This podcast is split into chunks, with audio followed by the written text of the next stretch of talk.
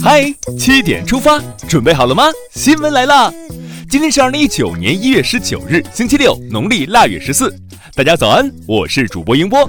先来看看昨夜今晨都发生了哪些大事。十八日上午，习近平来到北京城市副中心，视察了北京城市副中心绿心剧院、图书馆、博物馆和副中心综合交通枢纽设计模型。详细了解副中心重大工程项目规划建设情况。习近平近日在京津冀考察，主持召开京津冀协同发展座谈会，并发表重要讲话。他强调，要稳扎稳打，勇于担当，敢于创新，善作善成，下更大气力，推动京津冀协同发展取得新的更大进展。国台办十七日表示，二零一八年两岸关系不断克难前行，向前发展。未来，大陆方面将与台湾同胞一道，继续在坚持“九二共识”的共同政治基础上，深化两岸融合发展，促进同胞心灵契合。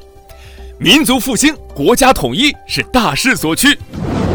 近日，国家统计局对2017年 GDP 数据进行了最终核实，结果显示，2017年 GDP 现价总量为82万零754亿元，比上年增长百分之六点八。春节将至，让农民工兄弟顺利拿到工资回家过年是每个人的希望。十八日，人社部表示，各地正在开展农民工工资支付情况专项执法行动，对欠薪案件和欠薪隐患开展全面清查，确保让辛苦一年的农民工老有所得、安心过年，提高失信违法成本，让拖欠者不能拖、不敢欠。需要关怀的还有教师队伍。十八日，教育部表示。今年要把为教师减负作为一件大事来抓，教育部将专门出台中小学教师减负政策，支持，请把时间还给老师，时间永不止步，严惩贪污受贿也永不止步。日前，最高人民检察院依法以涉嫌受贿罪对广东省委原常委、统战部原部长曾志全作出逮捕决定，该案正在进一步办理中。腐败就要一查到底，绝不姑息。接下来这条新闻很短，意义却很大。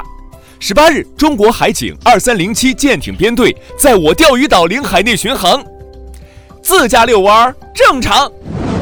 接下来关注一条总台独家内容：华为创始人兼 CEO 任正非十七日在深圳接受央视记者专访，针对女儿孟晚舟被加拿大扣押、华为遭一些国家打压等问题，任正非一一回应。采访中，任正非表示。最关心的问题是基础科学研究和教育，在他看来，把教育做好，国家就有未来。想知道详细内容的朋友，可以在央广新闻公众号今天的“嗨七点出发”中点击视频观看。再来刷新一组国内资讯。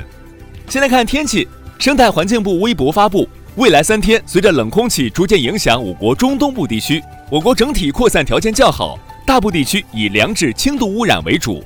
华北和华东可能出现中度污染，雾霾要来了，应对措施也不能迟到。不能迟到的还有正义的声音。近日，江苏扬州桑树角地块考古工地发生严重阻挠考古工作、殴打考古人员的恶性事件。十八日，国家文物局敦请当地部门尽快查明事件原因，依法严惩涉事单位和人员。别让拳头肆意挥舞，必须严查深究。寒假来了，这件事儿也得严查。河南省教育厅近日发文，要求各地再次对校外培训机构进行全面排查，把减负落到实处，让孩子有一个轻松愉快的假期。同时表示，将严查在职教师寒假期间有偿补课。寒假补课不能一言难尽，也不能学校减负，家长加码。寒假期间预防流感也别大意。十八日，香港卫生署卫生防护中心对外发布。目前阶段，香港正处于流感爆发的非常时期。防护中心已通知香港一百九十一间幼儿园及幼儿中心，从明天起停课七天。流感高发期已至，大家要注意保暖，预防感冒。引起大家注意的还有这件事儿：近日，江苏扬州一网友在市政府网站留言，咨询公务员家庭困难，周末送外卖是否违纪问题。十六日，当地纪委回应称，原则上不构成违反党的纪律。但必须经过组织批准。公务员周末送外卖，你支持吗？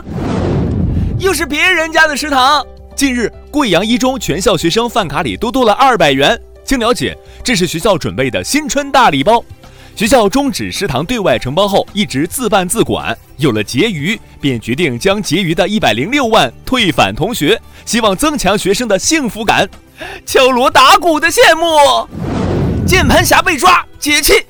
近日，平安鄱阳发布通报，有网民在微博跟帖辱骂已故科学家于敏，造成严重影响。经查，该网民系江西鄱阳县人彭某华，男，三十二岁。目前，鄱阳县公安局依法对其违法行为处以行政拘留十五日。网络不是法外之地，请管好你的键盘。需要管的还有这件事儿。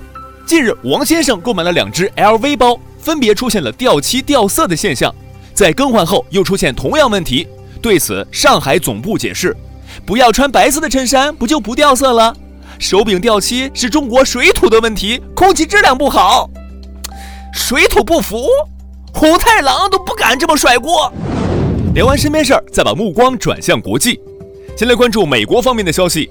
美国白宫十七号发表声明称，由于美国联邦政府机构陷入停摆，总统特朗普取消前往瑞士达沃斯出席世界经济论坛年会的行程。后院起火，哪有心情参会？心情同样不好的还有英国。近日，英国一份关于是否支持脱欧的民意调查结果显示，百分之五十六的人选择留在欧盟。百分之四十四的人选择脱离欧盟，脱还是不脱，这是一个难题。再把目光转向俄罗斯，当地时间十八号上午，俄罗斯国防部确认两架苏三十四战机在日本海上空发生碰撞事故。再来看一条日本方面的消息，日本政府十七日召开天皇继承典礼筹备委员会会议，会议决定天皇退位仪式定于四月三十日在皇宫中名为松之间的宫殿举行。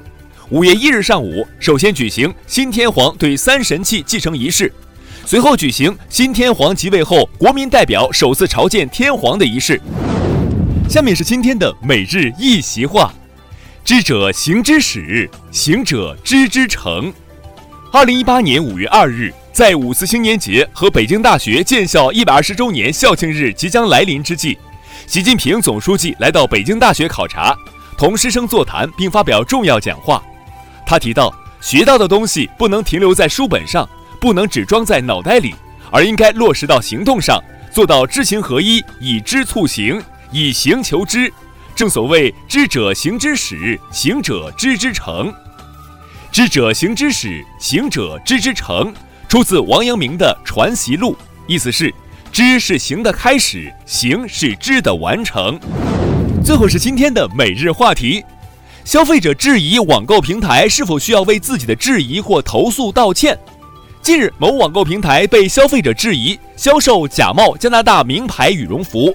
该平台随后发布公开信表示，如果经过检验所售商品不是正品，公司将公开赔礼道歉，加十倍赔偿消费者的各项损失；而如果经过检验商品为正品，也请消费者公开赔礼道歉，消除影响。消息一经发出，引来各方热议。有人认为。消费者有权利去怀疑，平台有义务去自证清白。也有人认为，如果消费者恶意投诉或质疑与实际情况不符，的确损害商家利益，应该公开道歉。